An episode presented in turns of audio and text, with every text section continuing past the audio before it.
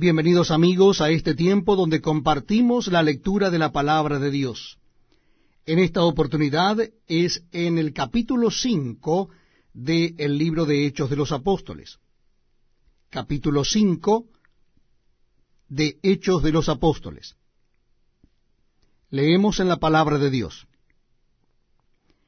Pero cierto hombre llamado Ananías, con Zafira su mujer, vendió una heredad y sustrajo del precio, sabiéndolo también su mujer. Y trayendo sólo una parte la puso a los pies de los apóstoles. Y dijo Pedro, Ananías, ¿por qué llenó Satanás tu corazón para que mintieses al Espíritu Santo y sustrajeses del precio de la heredad? Reteniéndola, ¿no se te quedaba a ti y vendida? ¿No estaba en tu poder? ¿Por qué pusiste esto en tu corazón? No has mentido a los hombres, sino a Dios. Al oír Ananías estas palabras, cayó y expiró. Y vino un gran temor sobre todos los que lo oyeron. Y levantándose los varones, lo envolvieron, y sacándolo, lo sepultaron.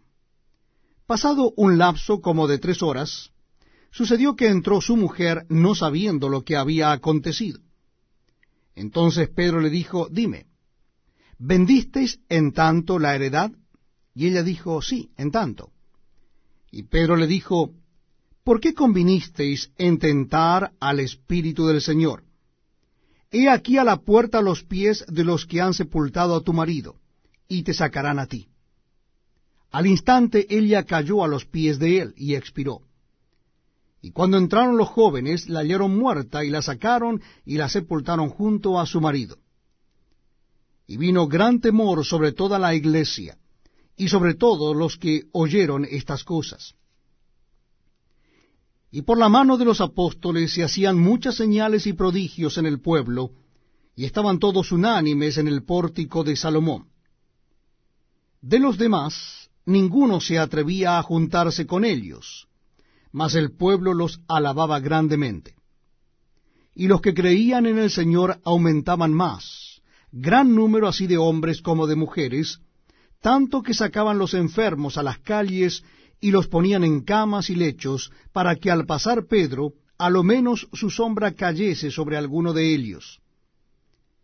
Y aun de las ciudades vecinas muchos venían a Jerusalén, trayendo enfermos y atormentados de espíritus inmundos, y todos eran sanados. Entonces, levantándose el sumo sacerdote y todos los que estaban con él, esto es, la secta de los saduceos, se llenaron de celos, y echaron mano a los apóstoles y los pusieron en la cárcel pública. Mas un ángel del Señor, abriendo de noche las puertas de la cárcel y sacándolos, dijo, Id, y puestos en pie en el templo, anunciad al pueblo todas las palabras de esta vida. Habiendo oído esto, entraron de mañana en el templo y enseñaban. Entre tanto, vinieron el sumo sacerdote y los que estaban con él, y convocaron al concilio y a todos los ancianos de los hijos de Israel, y enviaron a la cárcel para que fuesen traídos. Pero cuando llegaron los alguaciles, no los hallaron en la cárcel. Entonces volvieron y dieron aviso diciendo, Por cierto, la cárcel hemos hallado cerrada con toda seguridad, y los guardas afuera de pie ante las puertas. Mas cuando abrimos, a nadie hallamos dentro. Cuando oyeron estas palabras, el sumo sacerdote y el jefe de la guardia del templo y los principales sacerdotes dudaban en qué vendría a parar aquello. Pero viniendo uno, les dio esta noticia. He aquí, los varones que pusisteis en la cárcel están en el templo y enseñan al pueblo. Entonces fue el jefe de la guardia con los alguaciles y los trajo sin violencia porque temían ser apedreados por el pueblo. Cuando los trajeron, los presentaron en el concilio y el sumo sacerdote les preguntó diciendo, ¿No os mandamos estrictamente que no enseñaseis en ese nombre? Y ahora habéis llenado a Jerusalén de vuestra doctrina, y queréis echar sobre nosotros la sangre de ese hombre. Respondiendo Pedro y los apóstoles dijeron, es necesario obedecer a Dios antes que a los hombres. El Dios de nuestros padres levantó a Jesús, a quien vosotros matasteis colgándole en un madero. A éste Dios ha exaltado con su diestra, por príncipe y salvador, para dar a Israel arrepentimiento y perdón de pecados. Y nosotros somos testigos suyos de estas cosas. Y también el Espíritu Santo, el cual ha dado Dios a los que le obedecen. Ellos, oyendo esto, se enfurecían y querían matarlos. Entonces, levantándose en el concilio un fariseo llamado Gamaliel, doctor de la ley, venerado de todo el pueblo, mandó que sacasen fuera por un momento a los apóstoles, y luego dijo, Varones israelitas, mirad por vosotros lo que vais a hacer respecto a estos hombres.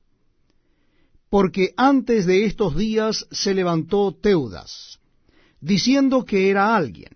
A éste se unió un número como de cuatrocientos hombres. Pero él fue muerto y todos los que le obedecían fueron dispersados y reducidos a nada. Después de éste se levantó Judas el Galileo en los días del censo y llevó en pos de sí a mucho pueblo. Pereció también él y todos los que le obedecían fueron dispersados. Y ahora os digo, apartaos de estos hombres y dejadlos porque si este consejo o esta obra es de los hombres, se desvanecerá. Mas si es de Dios, no la podréis destruir. No seáis tal vez aliados luchando contra Dios.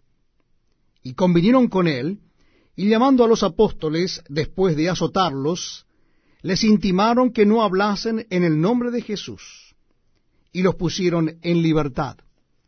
Y ellos salieron de la presencia del concilio, gozosos de haber sido tenidos por dignos de padecer afrenta por causa del nombre.